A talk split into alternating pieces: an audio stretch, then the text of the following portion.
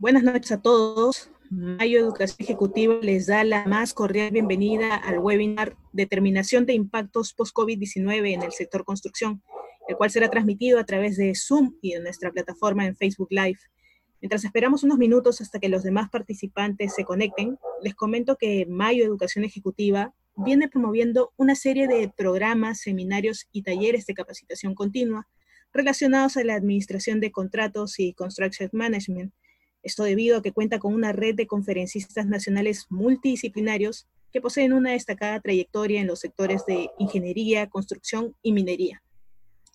Queremos informarles también que el jueves 26 de junio se llevará a cabo la conferencia online Estimación de Impactos Económicos asociados a la ampliación excepcional de plazo en obras públicas, con la participación del abogado magíster Daniel Tribeño Daza, y del ingeniero PMP MBA Alexis Rodríguez Cabanillas.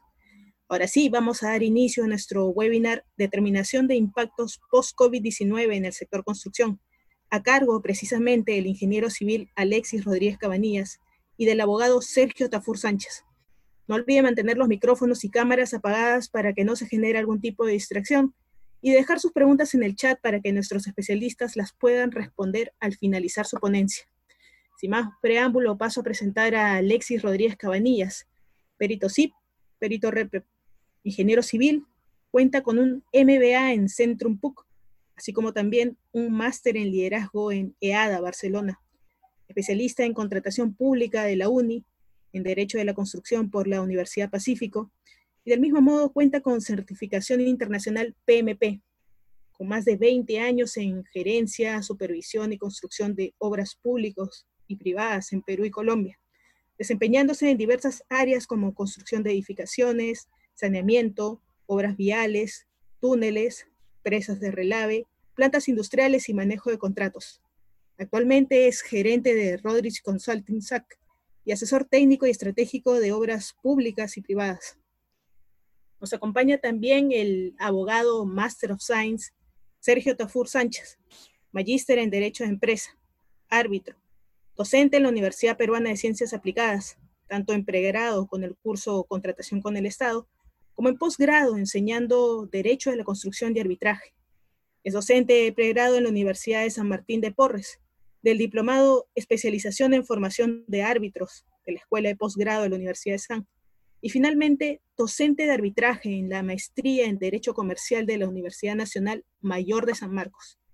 Ahora sí, procederé a darle la palabra a nuestros especialistas. Muy buenas noches, estimados amigos y colegas. Tendremos el gusto de conversar acerca de la determinación de impactos post-COVID, entiéndase, para, de la paralización en el sector construcción. Ya empezamos la fase 2, amigos. Empezamos la fase 2 y con ello la brillante oportunidad de contribuir en los tres primeros factores de los cuales hablamos, influyen en el PBI, que es CGI, consumo, gasto e inversión. Inversión, inversión pública. Pues ahí tenemos una brillante oportunidad de poder desempeñar estos roles y hacer una reactivación responsable. ¿Sí? Hemos coincidido con todos ustedes de que la construcción distribuye muy bien el dinero en todo el país. Pues bien, Vamos a ello. Vamos adelante con los temas, vamos, despejemos dudas, vamos, reactivemos a nuestro querido país. Adelante, doctor Sergio, por favor.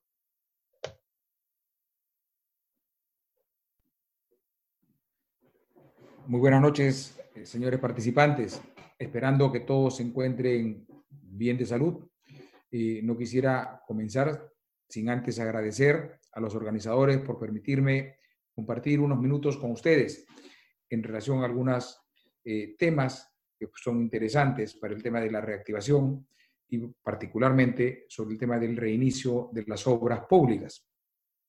Básicamente, lo que quisiéramos intercambiar, algunas ideas con ustedes el día de hoy, están vinculados al reinicio de las obras dentro del marco de la segunda disposición complementaria y transitoria del decreto legislativo 1486 y la directiva 005-2020-OCE-CD. Como todos nosotros sabemos, eh, como consecuencia de la el declaratoria del estado de emergencia nacional y de la inmunización ciudadana que nos encontró a todos en nuestras casas el día, digamos, 15 de marzo, a partir del día 16, eh, prácticamente el país eh, entró en un estado de inmovilización. Y eso evidentemente afectó el desarrollo de aquellas obras que ya se estaban ejecutando. Afectó un sinnúmero de, de cosas de la vida nacional, ¿no? pero evidentemente también aquellas obras públicas que ya se estaban ejecutando. Eh, surgió ahí, pues, en un primer momento, en la medida en que estábamos pensando en que esto iba a ser un tema de 15 días, este, y que hoy día ya nos estamos dando cuenta que va casi, casi por tres meses, este, y va a superar finalmente los tres meses, eh, surgió en un primer momento eh, una indefinición de cómo esto se iba a terminar manejando. De hecho, recuerdo que durante las primeras semanas, la primera gran discusión o incertidumbre que existía era cómo se iba a manejar o a considerar este tiempo de paralización. Y si esto iba a dar lugar a lo que podría ser una ampliación o solicitudes de ampliación de plazo dentro del marco del esquema de la ley de contratación con el Estado, con las consecuencias, digamos, que se deriva de una ampliación de plazo, o si es que finalmente, como estaban haciendo algunas entidades, entre comillas, por no decirlo, este, eh, tratando de generar, incentivar o forzar eh, convenios o acuerdos de suspensión, ¿no? de suspensión de ejecución contractual. Evidentemente, entre una paralización y una suspensión, tal y como está regulado en el marco de la ley de contratación con el Estado, hay diferencias económicas sustanciales. En su momento, durante, este primer, durante esta primera este, fase de indefinición, eh, indefinición para algunos, porque para quien le habla, les habla, digamos, tenía más o menos claro que de acuerdo al marco normativo que había en ese momento, lo que correspondía era atender el derecho de los contratistas en general a solicitar ampliaciones de plazo. Este, pero dentro de este primer momento de indefinición, nos encontramos con que se llegaron por parte de algunas entidades con sus contratistas a celebrar acuerdos de suspensión, este, otras llegaron a hacer acuerdos de, eh, de, ampliación de plazo o a tramitar un poco estas ampliaciones de plazo de, manera parcial, por lo menos aquellos que ya estaban próximos a vencer sus contratos, ¿no? Eh, y hasta el OCE incluso sacó un comunicado que señalaba que en realidad lo que correspondía acá era la figura de la ampliación de plazo. Eh, sin embargo, la realidad nos demostró que esta situación de emergencia nacional no se agotaba en los 15 días, sino que finalmente tenía para rato. Y precisamente esto que tenía para rato terminó generando, terminó generando que en el decreto legislativo 1486 se incorpora una segunda disposición complementaria y transitoria que, tiene, por cierto, muchas cosas positivas. Este, también, de hecho, nos ha generado una serie de inquietudes, no solamente el decreto legislativo 1486, sino también la directiva del OCE, que se emitió para reglamentar esta disposición. Eh, pero en esencia es una norma positiva. Es una norma positiva porque básicamente la finalidad de esta disposición, que por cierto se aplica, y acá hay eh, un, primer tema para reflexionar luego, se aplica a los contratos que se celebran en el marco de la ley de contratación con el Estado y a los contratos que se han celebrado en el marco de las normas de reconstrucción con cambios. Hago un paréntesis. Este, no nos olvidemos que el Estado no solamente contrata obras bajo esos marcos, también contrata obras bajo marcos diferentes, ¿correcto? Y, en ese escenario de esos marcos diferentes no encuentro que se haya dictado una norma similar, ¿ya? Entonces, el primer tema es, esta disposición se dicta para aquellos contratos celebrados en estos marcos. Marco ley de contratación con el Estado, marco de normas de reconstrucción con cambio. En segundo lugar, la finalidad de esta norma, para quien les habla, eh, fluye más o menos en la, en, la idea siguiente, permitir reconocer el impacto de la paralización este, y, y en general la pandemia, tanto en dinero como en tiempo, y permitir que ese impacto sea atribuido, digamos, de cara a quién, o sea asumido por quién, sea asumido por el propietario de la obra, ¿no?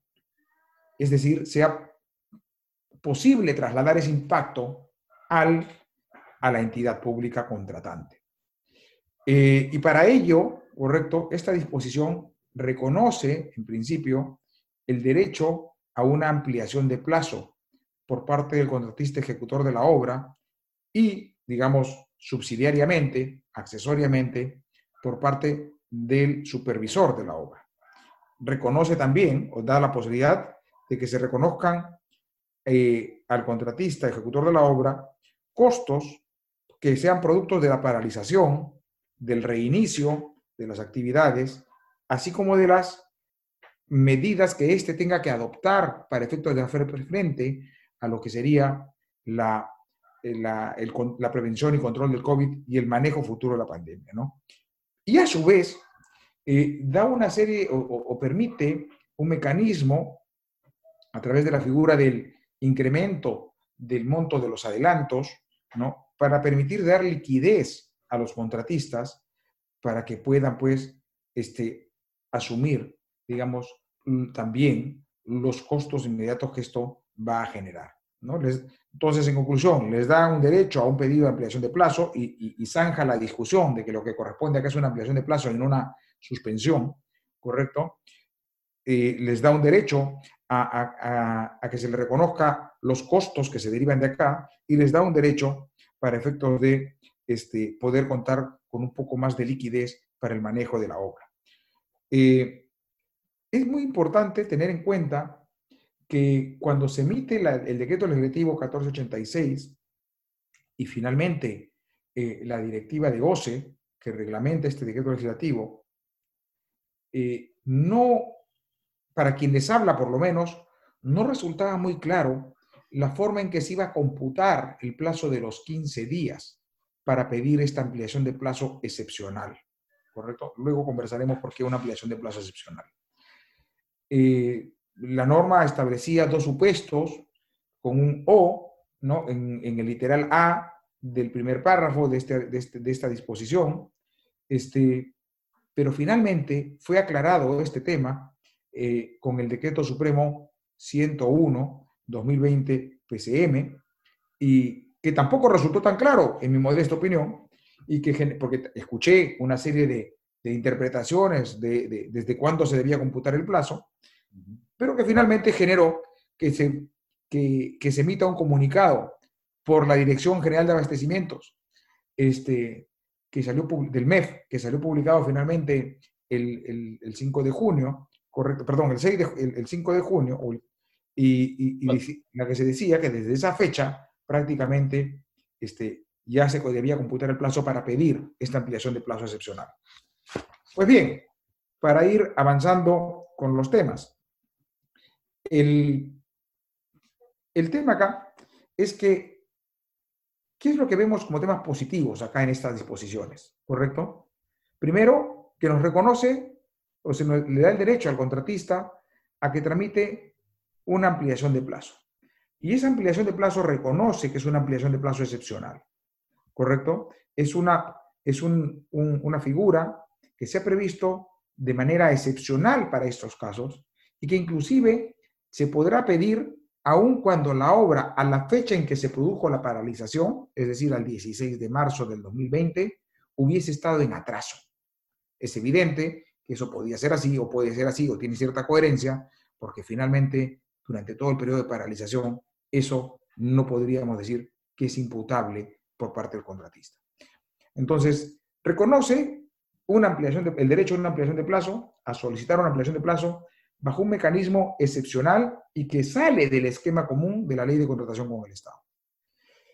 Y a su vez, reconoce también estas disposiciones eh, la posibilidad de, solicitar los costos vinculados a esa ampliación de plazo adicional. En un momento entraré a eso. Un tema absolutamente importante es que, eh, y, relevante es que esta norma no considera que esos costos deban ser tratados como adicionales, ¿correcto? Este, y evidentemente eso era absolutamente importante, porque, eh, digamos, eh, si, vamos a, entender que esto sería un adicional, probablemente muchas obras finalmente hubieran pasado ya los porcentajes este, limitativos para este tema, este, para poder ser aprobados incluso por la propia entidad y tendrían que estar derivando, derivándose a la contraria. Finalmente esa complicación no la tenemos, se trata de manera, de manera independiente. Adicionalmente a eso, estas normas permiten que pese a que se pida la ampliación de plazo, los costos vinculados a ello, en el camino, en el futuro, hacia futuro, se puedan renegociar los contratos y los acuerdos que se hayan, pueden haber celebrado por las implicancias que estén vinculadas al COVID. Y ahí les digo, sea para arriba o para abajo, porque en realidad, este, digamos, hay una serie de cosas o consecuencias y costeos que se pueden haber previsto ¿no? en este tema, que finalmente este, mm, probablemente ya no sean necesarios incurrir, probablemente terminen costando menos este, en su momento más adelante, ¿correcto? Entonces permite que las partes puedan renegociar ese tema, inclusive ese grande. No sanciona esta disposición con improcedencia la presentación extemporánea o incompleta de esta solicitud de ampliación de plazo excepcional que debe ser presentada. Ese también es un aspecto absolutamente relevante, porque finalmente, y eso nos refleja qué es lo que se quiere. Lo que se quiere finalmente es que las obras concluyan, ¿correcto? Lo que se quiere es no asfixiar a un contratista al que se le pasó por un día el plazo para pedir las cosas. Eso tendrá otra consecuencia distinta, ¿correcto? A lo mejor sea castigado un poco en el tema del, de, los, del costo de la obra, de lo que tendrá que derecho al pedido de la ampliación o no, ¿correcto? Pero eh, a la cuantificación de los días o a la cuantificación de los costos, pero no restringe o elimina su derecho a haber pedido o a pedir o a tramitar esta ampliación de plazo excepcional. Eh, un tema también importante de esta disposición es eh, la forma en que esta norma establece los aspectos que deberán tenerse en cuenta en esta solicitud de ampliación de plazo para determinar los costos que ella conllevará. En, un minuto entro en eso. Finalmente, también estas, disposición, estas disposiciones permiten que si es que no hubiere, si es que se alguna controversia o controversia entre las partes, entre eh, o vinculados, sea al plazo que se ha solicitado o sea a los costos vinculados a esas ampliaciones de plazo, estos aspectos controvertidos puedan ser sometidos a los mecanismos de solución de controversias previstos en el contrato. Y señala que en el camino, en tanto que estas controversias no se diluciden, se deberá continuar con la ejecución con los plazos y con los costos que hayan sido aprobados por la entidad. Eso también es un aspecto importante a considerar, pero que, como conversaremos al final, en un minuto, eh, importa una conducta absolutamente colaborativa por parte de la, de la entidad. Para tener una idea, y vea con estas dos cosas ir, más o menos ya cerrando, en qué es lo que debe tener en cuenta el contratista, ¿correcto? Cuando solicita esta ampliación de plazo, ¿no? Hay dos cosas que tiene que cuantificar. El plazo que solicita y el monto que va a solicitar, ¿correcto? En cuanto al plazo, no nos olvidemos que acá hay varias cosas a tener en consideración. Las obras se pueden haber visto afectadas no solamente por el periodo mismo de la paralización, paralización que iría desde la fecha en que se declaró la emergencia nacional, digamos, la fecha es prácticamente conocida por todos, 16 de marzo del 2020, hasta la fecha en que la obra se reinicia, ¿correcto? Periodo mismo de paralización.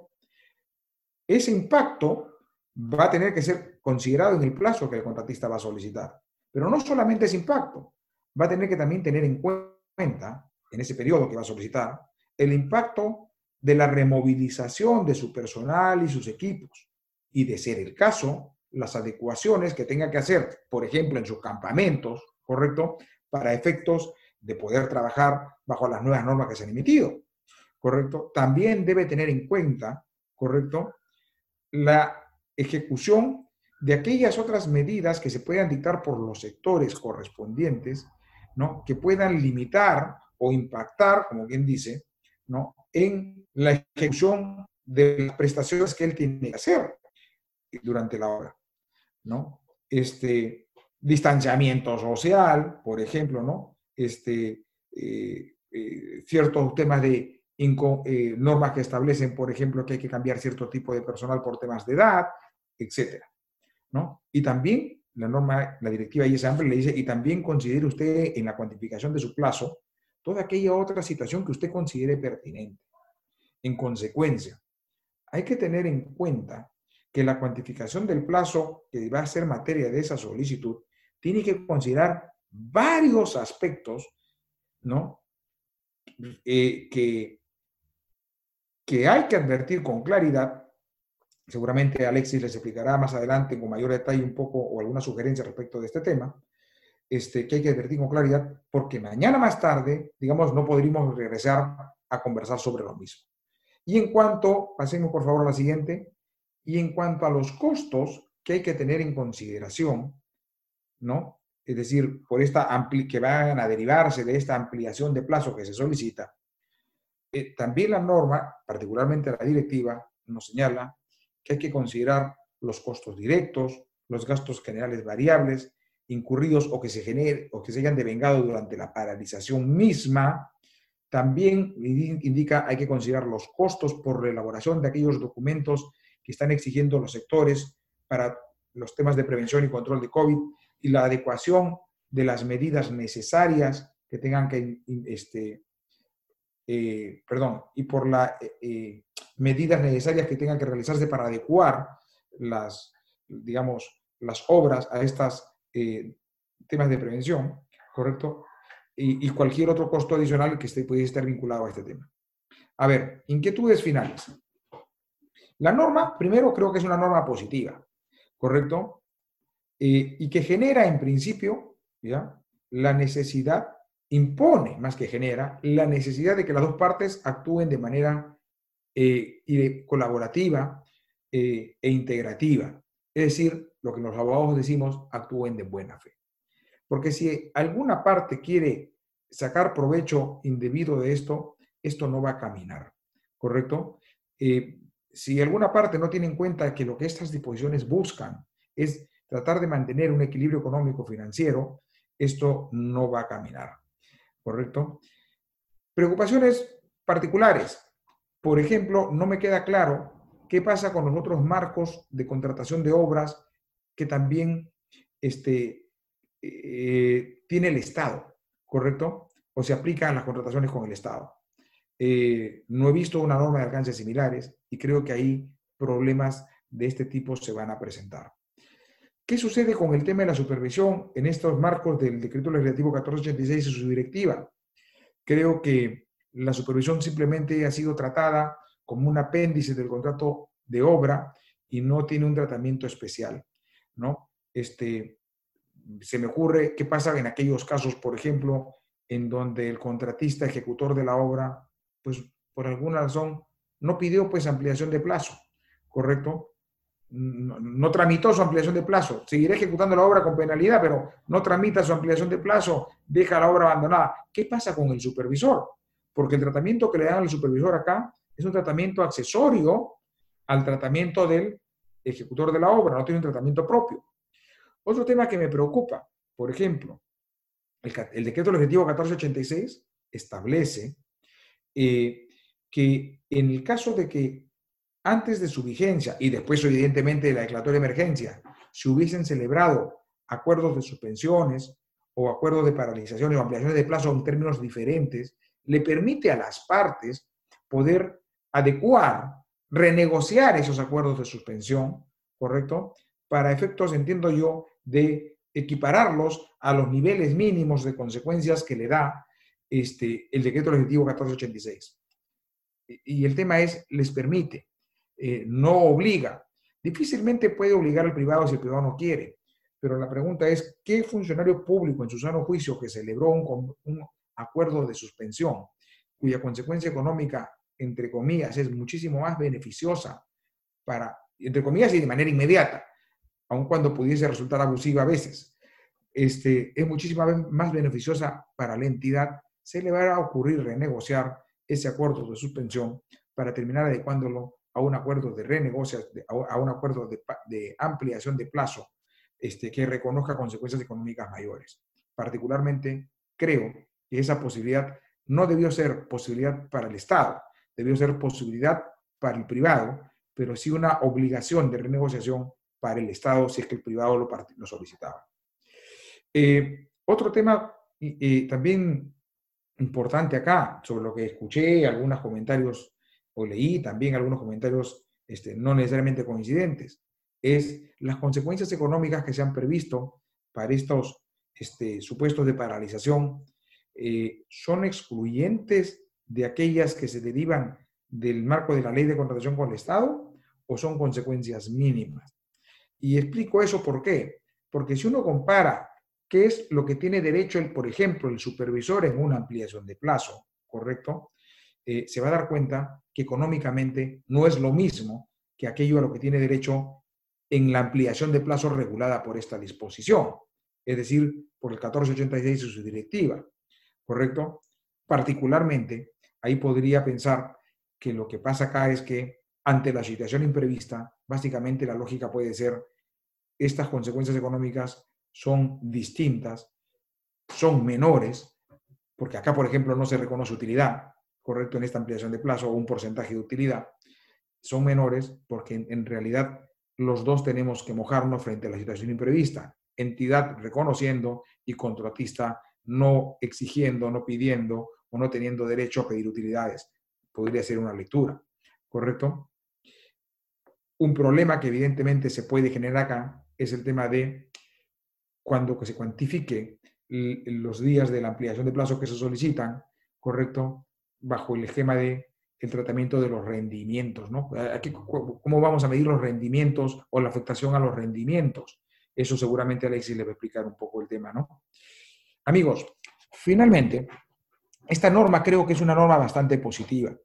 Ayudado a, ir aclarando el camino y la lógica es, finalmente, en esta norma, que la entidad eh, reconozca consecuencias que eran evidentes que se iban a producir. Lo que pasa es que son, a veces para el Estado las cosas evidentes necesita ponerlas en, blanco y negro, ¿correcto? Y darles un tratamiento, y eso es lo que ha pasado acá. Pero requiere, evidentemente, de entrar a, esta, a estos pedidos de ampliación, a estos pedidos de cuantificación y, a, y al tema de la evaluación por parte de la entidad bajo un elemental criterio de buena fe colaborativo y espíritu colaborativo para que finalmente las obras concluyan. La preocupación final es que esto, en, términos reales, significa mayores montos que las entidades tienen que desembolsar. Y la pregunta es, ¿las entidades están el día de hoy con la posibilidad de desembolsar mayores montos? Es decir, ¿tienen la capacidad real de hacerlo para tratar de mantener que las obras este, puedan reactivarse plenamente o eso va a ser un limitante o va a constituir un limitante muy importante y muy grande que van a tener para efectos de tratar de reconocer lo que probablemente sea evidente. Creo que ahí hay un reto muy importante.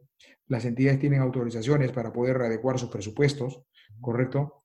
Pero no nos olvidemos que las entidades viven o bien sea de transferencias del Tesoro o bien sea de recursos directamente recaudados, este, que digamos son sus fuentes principales. Y, en los dos casos, las dos cosas han bajado. Veremos qué es lo que nos da eh, el panorama en las siguientes semanas y meses. Muchas gracias y esperemos este, a sus preguntas si es que hubiese eh, alguna sobre el particular. Excelente, doctor. Excelente. Estimados amigos, el plazo para la presentación de la EP empezó el 5 de junio. Estamos contra el tiempo. Pasado mañana, 19 de junio, se vencen los 15 días. O sea, se activó hace rato el diagrama que estamos mostrando en pantalla. ¿Sí? Donde en dos días ¿sí? Se acaba esta brillante oportunidad que tuvimos de haber identificado todo el plazo impactado, ¿sí? Más tres paquetitos que se han comentado y los vamos a detallar, ¿sí? Pero luego vienen 15 días más. 15 días más para que la entidad pueda pronunciarse al respecto. Y aquí la importancia de presentar este diagrama de flujo. Dentro de estos 15 días, la entidad podría hacer alguna observación, pero eso sí, la norma deja bien claro que no me puedes observar cualquier detalle de manera imprecisa. Me precisas, por favor, en qué no estás de acuerdo, o qué es lo que falta a tu criterio, o qué es lo que crees que no se ajusta a esta presentación excepcional de plazo, lo cual facilita el camino. ¿De acuerdo? Si esto llegara a ser aprobatorio, en buena hora, ¿sí? no se necesita ninguna adenda. Si esto no llegara a ser aprobatorio, pues bien, tendremos un diferencial que podría ser arbitrado. Pues bien, para poder entender dónde estamos situados en una suerte de conceptualización, podríamos ampararnos en el ítem 6.2 de la de la norma, de la 005 de la directiva, donde explicita tres periodos de plazo. Y por favor, no confundir, una cosa es impacto y otra cosa es periodo. ¿sí? Identifica plazos y los denota como 1, 2 y 3 con letras I, 2I y 3I. Para no confundir, por favor. Esos periodos los hemos graficado en pantalla. Tenemos un primer periodo que es previo al estado de emergencia nacional. Luego viene la paralización, que se dio a partir del 16 de marzo. ¿Hasta cuándo? Hasta el 4 de junio. Ingeniero, hasta el 4 de junio todas. Algunas han sido priorizadas antes. ¿sí? Algunas, algunas, pero con previa autorización expresa, escrita. ¿Ok? La gran mayoría de las obras, su plazo ha empezado el 5 de junio y termina pasado mañana. ¿De acuerdo? Entonces, el periodo de paralización cerró el 4 de junio en su mayoría. Estamos ahorita en un periodo de transición en donde los contratistas están presentando su AEP, su ampliación excepcional de plazo, ¿sí? Donde luego del 19 de junio vendrán 15 días donde la entidad se va a pronunciar. ¿Recuerdan el diagrama anterior? Ya, eso va a pasar a partir del día 20 hacia adelante, 15 días más. Perfecto. ¿Listo? A ese periodo lo estoy enfocando como transición.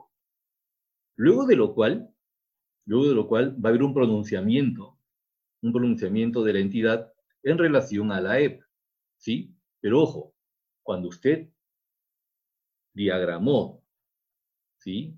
Su propuesta para la ampliación, identificó un periodo para la removilización y readecuación que se da en, esta, en este cuarto segmento, denominado adecuaciones. Ingeniero, ¿y cuándo empiezo la obra? Ah, empezaremos la obra una vez que tengamos la removilización, sino con qué recursos vamos a trabajar, y tengamos las condiciones de readecuación, de acondicionamiento, porque los espacios no serán los mismos, porque los comedores no serán los mismos, los almacenes no serán los mismos. Entonces tendremos que dar las condiciones físicas exigidas por la norma en relación al distanciamiento y a la prevención en materia de evitar el COVID. Y luego tenemos una quinta fase que es la propia ejecución en condiciones COVID. ¿De acuerdo? La norma está identificando en el ítem 6.2 tres periodos. Este segundo que enfocamos, este cuarto y este quinto. ¿De acuerdo?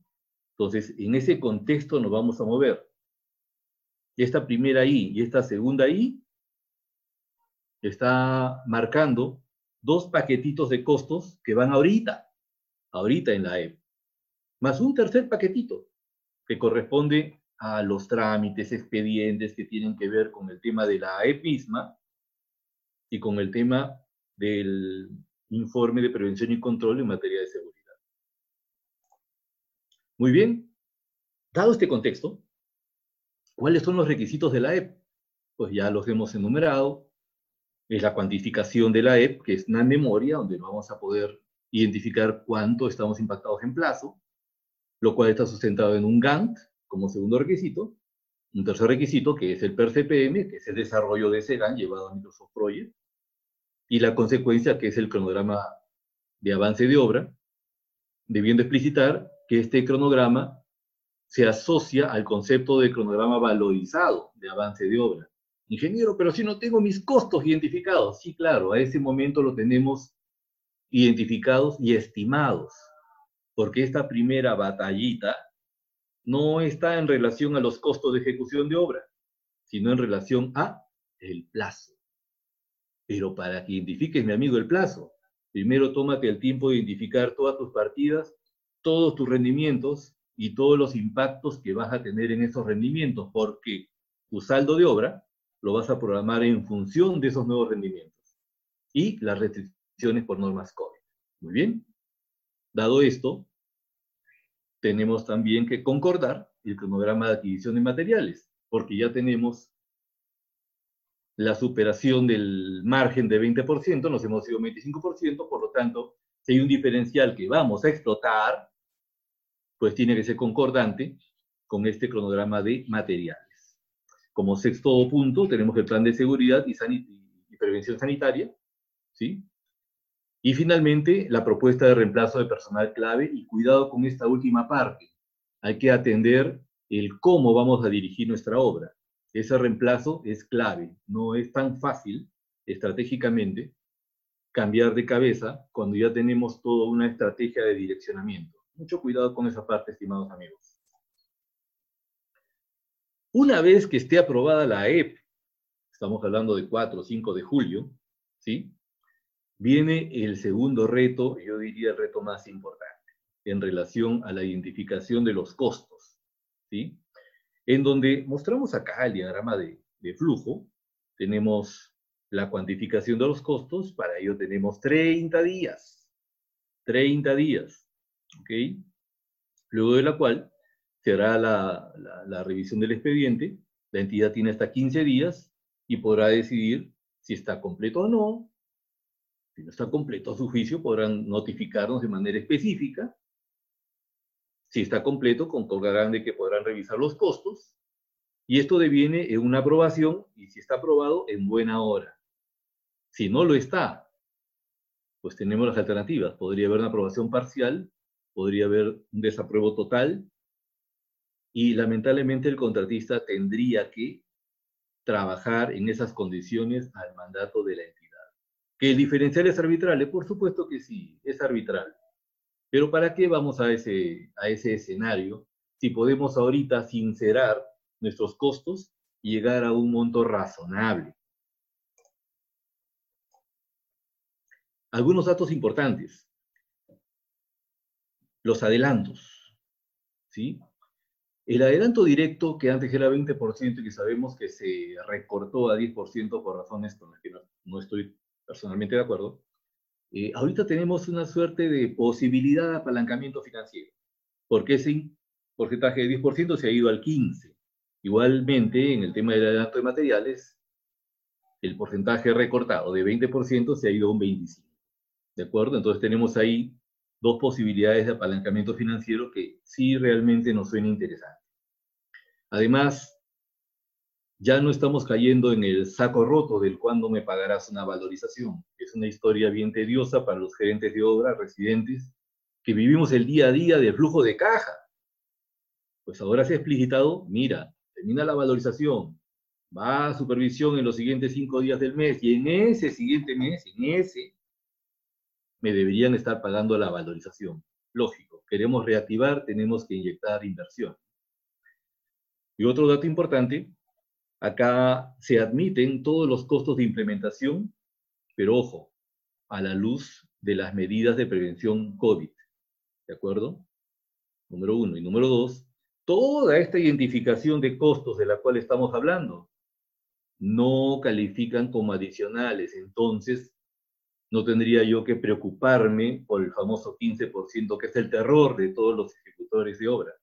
¿Sí? Cuando tenemos que decidir por qué hacer y qué no hacer.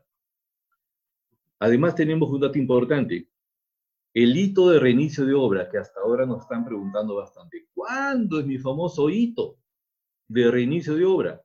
No es hoy día, no es mañana, es cuando usted tenga terminada su removilización, ¿sí? Y su obra esté completamente acondicionado. ¿Cuánto me demoró eso? Usted lo decide, mi amigo. En su cronograma puede haber identificado 10 días, 15 días, 20 días, un mes, dice la norma, y coincido con ello, lo necesario, para lo cual habrá que tener muchos criterios de razonabilidad. ¿Sí? 15 días, 20 días, 30 días, dependiendo de la envergadura, nos parece razonable. A partir de allí, usted inicia, ahí está su hito de reinicio. Ahí está su hito de reinicio. Muy bien. Una vez que hemos encuadrado nuestro, nuestros objetivos, viendo los periodos en donde hemos transcurrido hasta este día y los periodos que nos faltan por recorrer, decimos, ¿y en cada periodo qué impactos hemos tenido? Pues bien, podríamos tener una suerte de brainstorming y poder hablar de que tenemos impactos en los rendimientos de construcción. El cierre temporal de obras nos ha llevado a unos costos. La conservación Imagínense mantener una base granular. Imagínense mantener una obra de concreto en un estado de paralización. ¿Cómo se quedaron esas vigas, esas columnas en proceso? Tenemos costos de reapertura, exigencias en materia de salubridad. Cuidado, amigos, con la curva de aprendizaje. ¿Sí? No es igual empezar ¿sí? con las normas anteriores, pre-COVID, ahora que tenemos que ajustarnos a nuevas costumbres, nuevos hábitos. Tenemos costos asociados a equipos mecánicos y esto hay que atenderlo de buena manera. ¿Sí? Los equipos han estado paralizados, hay un tema importante de identificación de costos reales que las entidades tienen que entender, que las entidades tienen que analizar conjuntamente con nuestro personal de campo a nivel nacional y sincerar los costos. ¿sí? Porque las máquinas están diseñadas y han sido llevadas a obra para trabajar, no para estar paradas. Hay costos asociados al reacondicionamiento y reparaciones. Hay que reacondicionar todos los espacios, los senderos, como dijimos, los comedores, los almacenes, y eso implica un costo e implica materiales. Incluso hay materiales estropeados, como todos sabemos, el cemento y el fierro no son eternos, ¿no? más aún cuando se han quedado de un momento a otro ahí abandonados. Y obviamente hay algunos materiales para acondicionar que nunca estuvieron previstos. Una serie de paneles, burritos, caballetes, estacas, cintas, etcétera, etcétera, etcétera. Y eso como costo directo. La norma también permite identificación en gastos generales. En relación a ello, pues tendremos mayores gastos generales variables. ¿Por qué? Porque acabamos de decir de que tenemos que identificar los rendimientos sincerados a la luz de estas nuevas normas. Probablemente estemos impactados en un 5, 7, 8, 9, 10%, hagan su corrida estadística. ¿Sí? En base a lo cual tendremos que sincerar los mayores meses, el mayor plazo que tengamos y obviamente hay mayores gastos generales, variables, hay mayor permanencia del staff, hay algunos gastos generales asociados a los suministros de luz, agua, servicios, alquileres, ¿sí? alquiler de oficina, alquiler de local, alquiler de dormitorios para el personal, etc. Hay un tema de renegociación con el staff. Algunas personas, pues de repente podrían ajustarse al, al contrato perfecto. Eh, sin embargo, no estamos convencidos de que todo el personal clave, por su antigüedad, trayectoria y trascendencia, puedan acogerse a ello. Lo más probable es que haya unos costos que haya que reconocer. Hay costos asociados al tema del el incremento de conceptos de seguridad. Hay un incremento en EPPs, más personal de seguridad, más personal médico. O sea, no se escatima ninguna medida en pro de la seguridad de nuestro talento humano.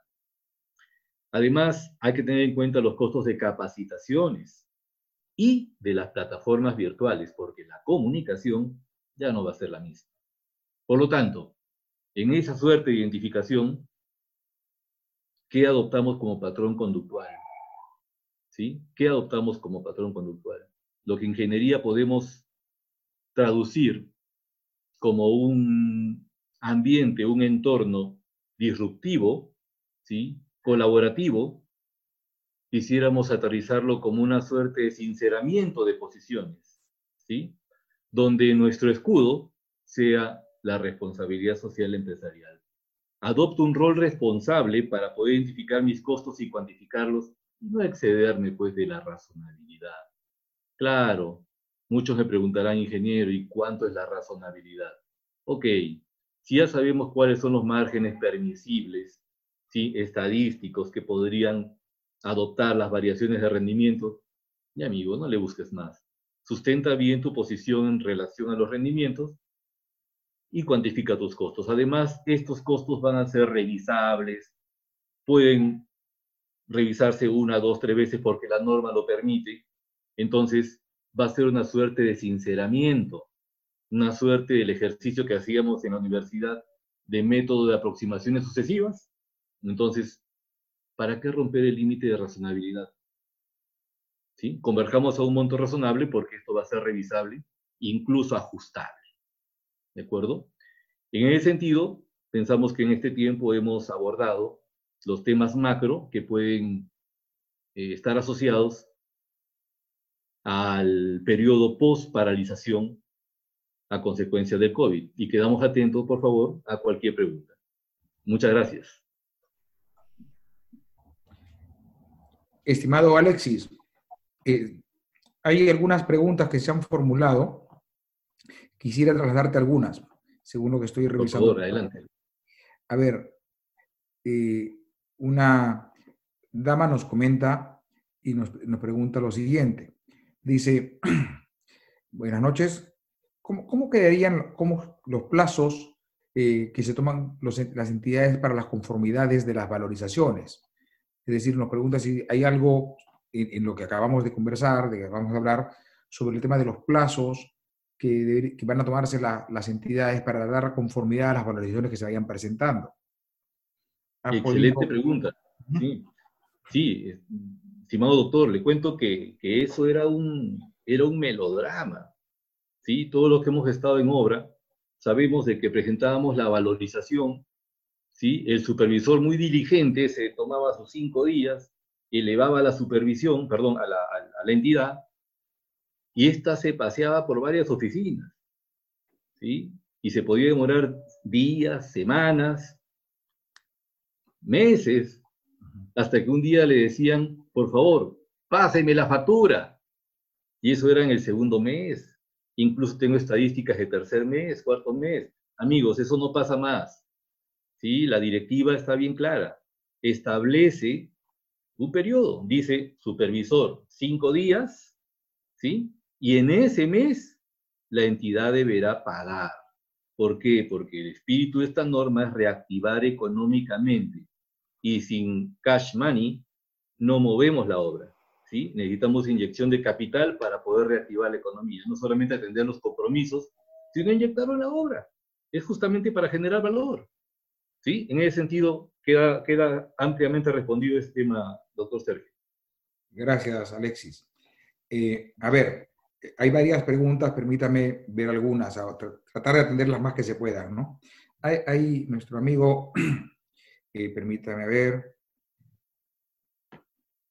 eh, nuestro amigo Javier nos comenta lo siguiente, dice, si estoy presentando un presupuesto para el reinicio, puedo presentar cotizaciones, puesto que todavía en el presupuesto presentado no tengo gastos, sino estimaciones este presupuesto podrá ser revisado posteriormente. A ver, si me permiten contestar este tema, Alexis. Eh, acá hay un tema interesante, ¿no? si uno va a la directiva, correcto, eh, y, revisa el numeral 7.24, eh, hay un término, permítame leerlo, ¿no? Dice, para el pago, los costos y gastos generales se sustentan mediante facturas, boletas, de pago u otros documentos que permitan acreditar fehacientemente haber incurrido en aquellos. Entonces, diferenciemos dos momentos. Un tema es cuando yo presento mi presupuesto a la entidad para el reinicio, ¿correcto? De los gastos en los que yo estimo que voy a incurrir, Por cierto, presupuesto que por último va a ir a que la entidad sea, lo revise, no la entidad no, la norma establece, que sobre eso tiene derecho a revisarlo y, sobre lo cual podría inclusive en el extremo haber alguna controversia, pero allí, para ese momento, no advierto que la norma nos esté pidiendo, y no tendría por qué pedirme que para ese momento yo presente la documentación que acredite haber realizado el gasto. Diferente es cuando más abajo me dice, para el pago, sí te exijo que acredites o presentes las facturas, boletas de, pago u otros documentos que acrediten haber incurrido fehacientemente, fehacientemente el gasto. Entonces hay que revisar esos documentos. Creo entonces, estimado Javier, que, que sí, que, que, no es necesario presentar para ese momento el, documento contable que acredite el gasto, pero sí va a ser necesario que lo acredites cuando quieras exigir el pago. A ver, un, Completamente de acuerdo, doctor Sergio. Acá tengo una preguntita. A ver. Me voy a permitir leerla de nuestro amigo Carlos Gustavo Bravo, que dice, al momento que se da la emergencia, se tenía una solicitud de ampliación de plazo de negada, de negada, y por notificar. Con esto estaría el plazo contractual vencido. Ok, ok. Tu hito fin está vencido. Ok. En este escenario, ¿el contratista puede solicitar su ampliación excepcional de plazo? Claro que sí, lo contempla la norma. No sé cuál es su opinión, doctor. Eh, sí, en, realidad la norma es, en esta parte, bien, bien, Ahora, yo creo que es bien lógica en esta parte, más, allá de decirle bien flexible, ¿ya? No, porque no creo que el tema no es tanto que sea flexible, es, absolutamente lógico. A ver, inclusive si yo estuviese eh, con, ya hablando si ya estuviese en mora, ¿correcto? Imagínense un contrato de obra que hubiese vencido el primero de marzo, ¿correcto? Su plazo de, su plazo de, ejecución contractual venció el primero de marzo, pero la obra físicamente no ha concluido. Evidentemente, a partir del 2, estamos ya en un supuesto de mora, ¿correcto? Ya estamos en retraso. Y bueno, sigo ejecutando, pues, y estoy ejecutando el retraso hasta el día 16 o hasta el día 15. Y, resulta que el 15 sale la norma que me dice que a partir del día 16 ya no nos podemos mover, por, no nos podemos mover por la ciudad, no nos podemos mover para el país. Esta norma que se ha dictado permite, o sea, da derecho incluso a que la ampliación de plazo, esta excepcional, se pueda solicitar por quien ya estaba en mora, ¿correcto? Este, porque evidentemente esta situación de no poder seguir construyendo, no le, o sea, no hay forma ni para él ni para el que está en su plazo correcto el, de poder seguir cumpliendo con esa obligación, ¿correcto? En cristiano, él no es responsable por la paralización este, que se ha producido desde el día 16 de marzo. Si él no puede construir el día 17, el día 18, el día 19, es porque hay una norma que le impide, por más retraso en el que haya estado antes. En consecuencia, esta norma dice, señor, pese a que usted ya hubiese estado en retraso, y creo que con eso contesto incluso la pregunta, porque la pregunta va al tema donde se nos dice, oye, había pendiente una solicitud de ampliación de plazo denegada, este, que está pendiente de notificar, en consecuencia ya no tenía plazo, sí, pues ya no tenía plazo, pero sí tiene derecho a pedir su ampliación de plazo por esta causal, ¿correcto? Evidentemente, si ya no tenía plazo y ya estaba en mora a esa fecha, bueno, pues ya estaba en mora. Tendrá derecho a hacer la entidad penalizarlo por el tiempo que transcurrió hasta el momento en el que se produjo esta cosa. Es, ese es básicamente el tema. ¿no? Espero que... que Doctor, se perdió la señal. Hola, hola. Eh, estoy completamente de acuerdo que tiene todo el derecho de pedir la AED, ya, eh, establecer el tiempo que le falta para ejecutar sin perjuicio de las penalidades, dice la norma. Concuerdo con usted, doctor. Ok. Vamos, a, Vamos con una pregunta más, por favor. Sí, eh, acá, nuestro amigo, sí, nuestro amigo Walter Viera dice, si los costos relacionados al reinicio de obras no son considerados como adicionales, entonces, ¿cómo se van a considerar? Qué pregunta más interesante. Por favor, amigos, no vayan a poner ahí expediente adicional de... No, pues, estamos hablando de un expediente de identificación de costos por ¿no? En mérito de identificación de costos por paralización, ¿sí? No, no es adicional, no vayan a rotularlo como adicional, ¿sí? Por favor. Doctor, adelante. A ver, Alexis, te, digamos, para ir avanzando, quisiéramos tratar de atender todas las inquietudes, pero lamentablemente no se va a poder, vamos escogiendo algunas, ¿no? De acuerdo, de acuerdo. te la traslado esta, Alexis, a ver, nos dice nuestro amigo Rafael, en caso de haberse suscrito una suspensión de plazo de ejecución de obra por lluvias, sin haberse definido una fecha de finalización de este hecho, puede ser materia de renegociación entre la entidad o el contratista a fin de establecer una fecha de finalización, considerando que cuando se encontraba en suspensión, la obra se ordenó, el cuando se encontraba en suspensión la obra, se ordenó el aislamiento social.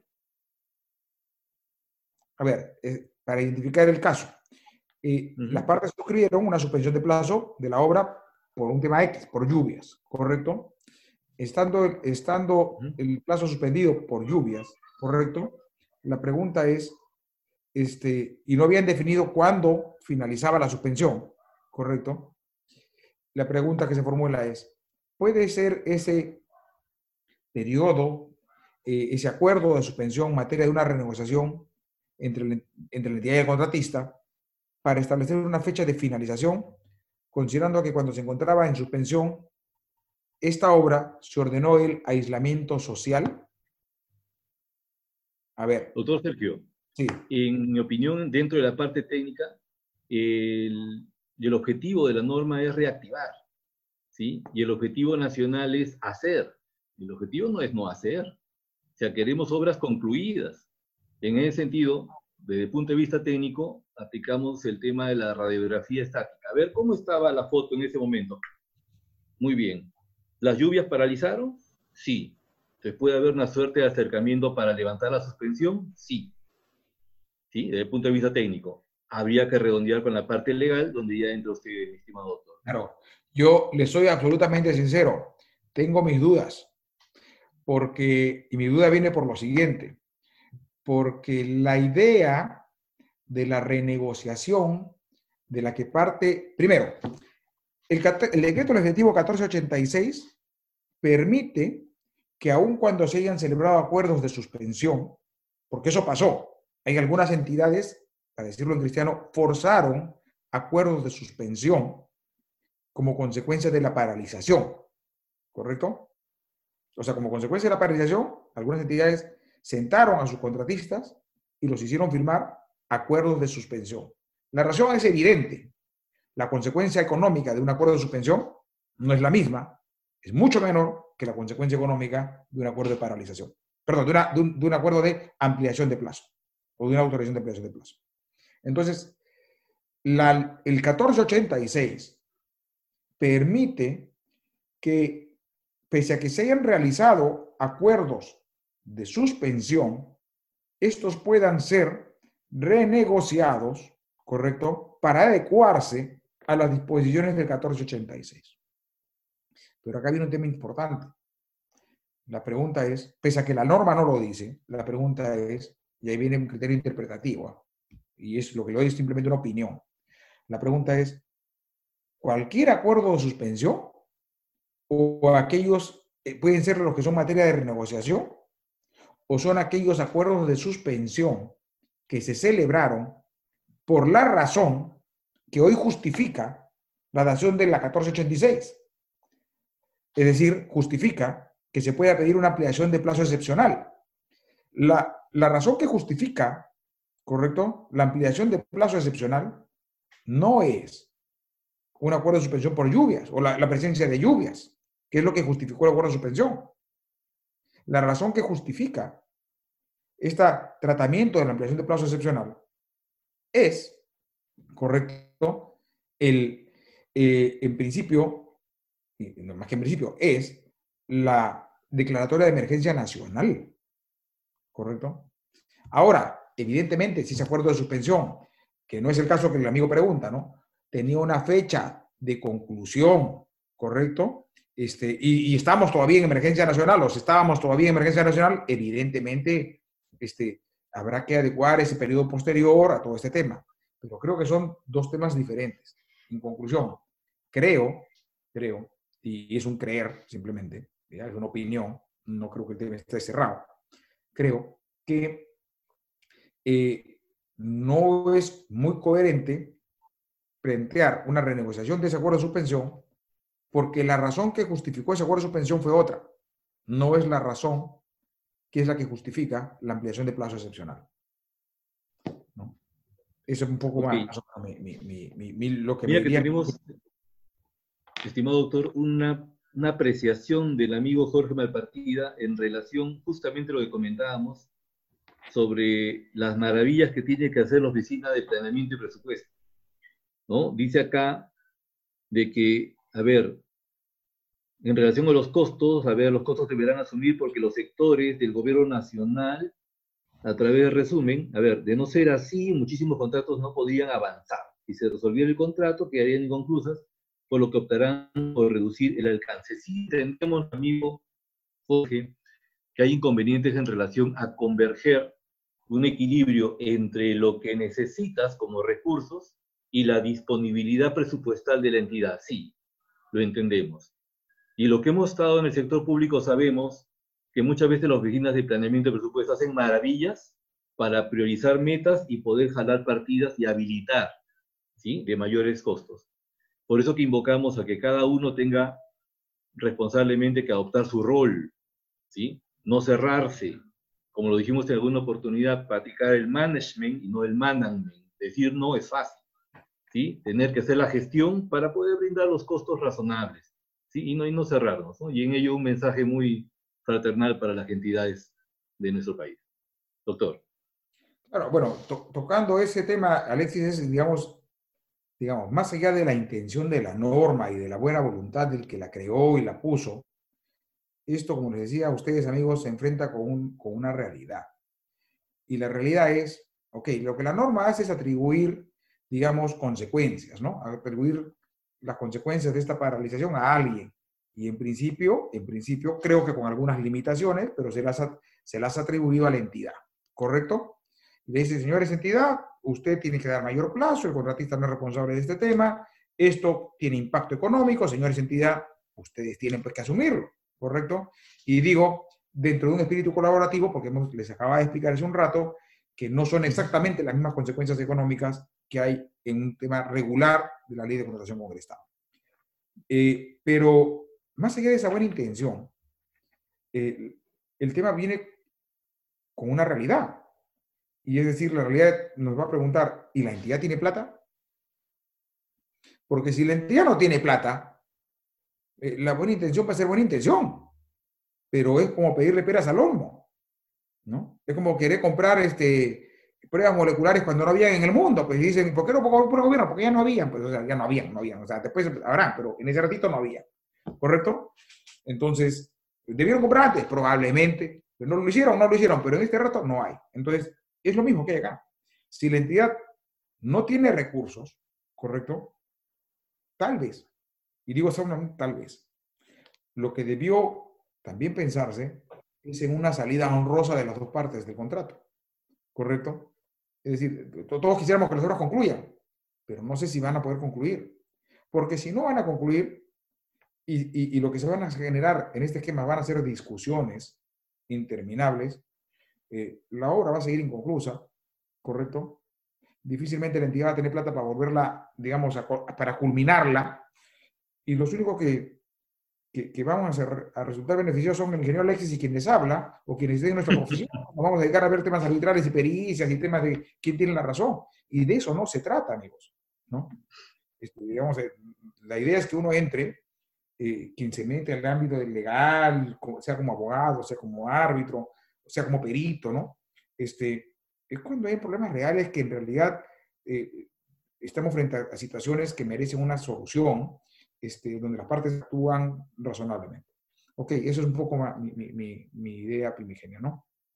¿Tiene usted otra pregunta, doctor, por atender? Yo creo que ya no, amigo mío. Yo creo que ya, atendimos más o menos las que eran razonables en el tiempo, no quitarle más tiempo a nuestros colegas. Perfecto.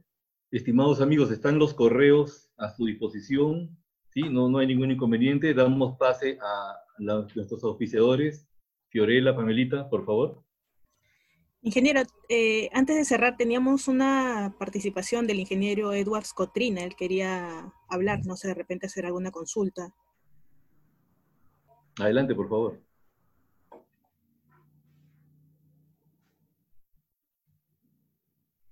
Hola, hola.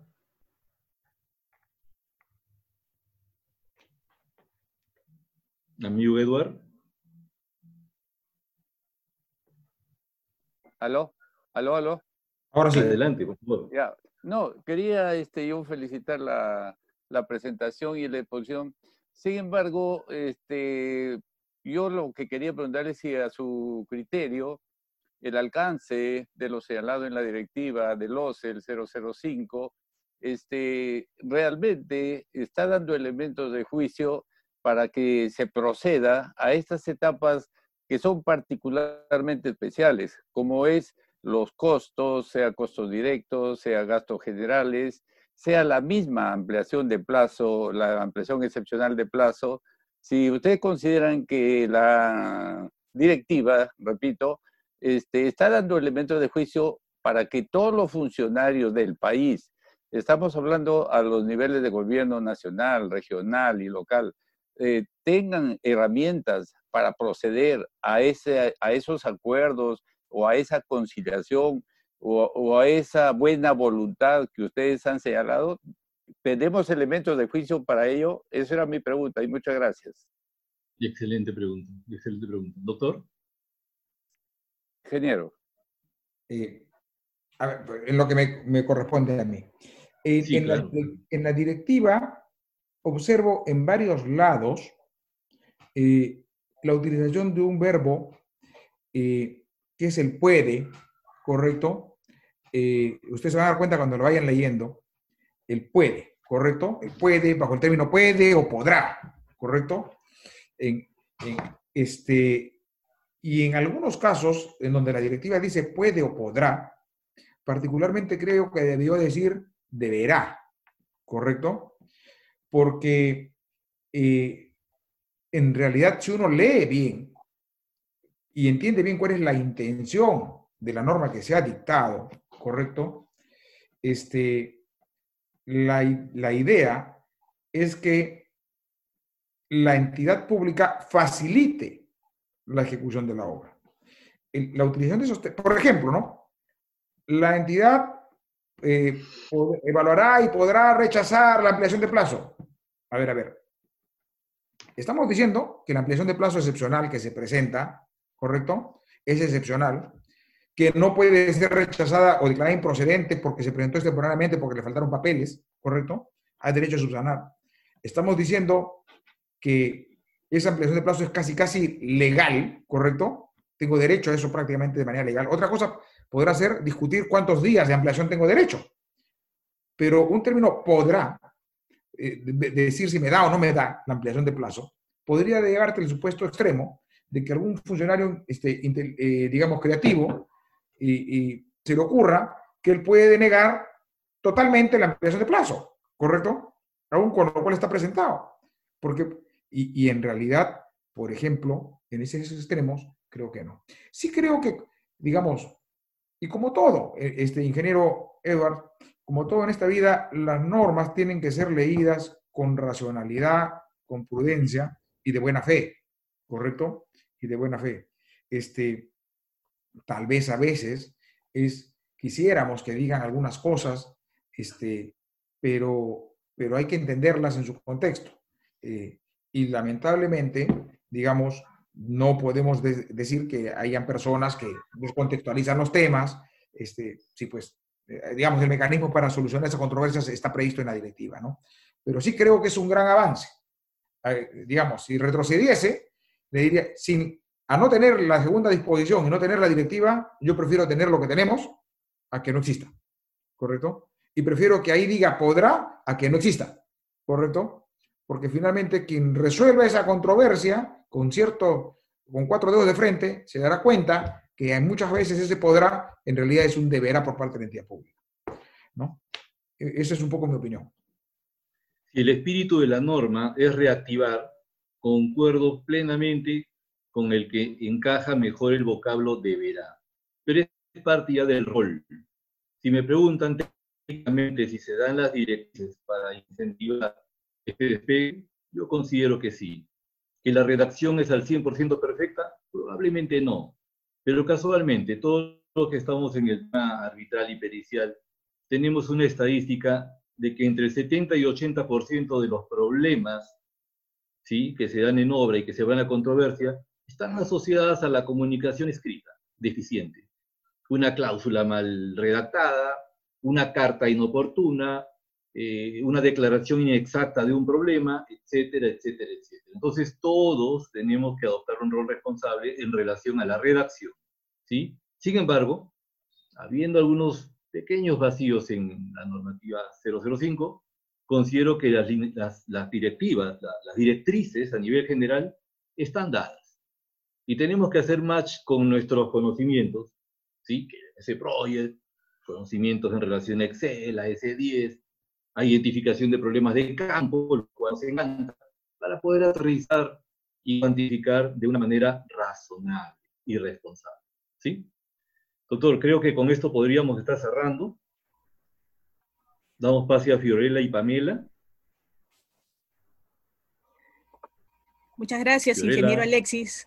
Eh, bueno, queremos agradecer a nuestros dos especialistas por esta excelente presentación así como también a todos nuestros participantes. Adelante, Fiorella Pamela. Aló. Doctor, Aló, ingeniero que Alexis. de seguir respondiendo. ¿ah? Aló, ingeniero Alexis, ¿nos escuchas?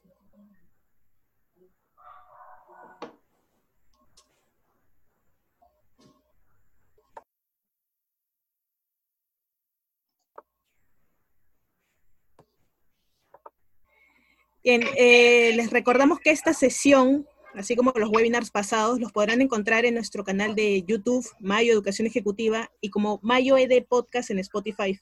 No se olviden de seguirnos en nuestras diversas redes sociales, donde estaremos dando a conocer más información sobre el sector, así como también de nuestra próxima conferencia online, Estimación de Impactos Económicos asociados a la ampliación excepcional de plazo en obras públicas, que se estará llevando a cabo este 26 de junio. Mayo Educación Ejecutiva les agradece su participación. Buenas noches. Muchas gracias, buenas noches, un fuerte abrazo. Muchas gracias, igualmente, buenas noches. Saludos. Que estén muy bien, cuídense.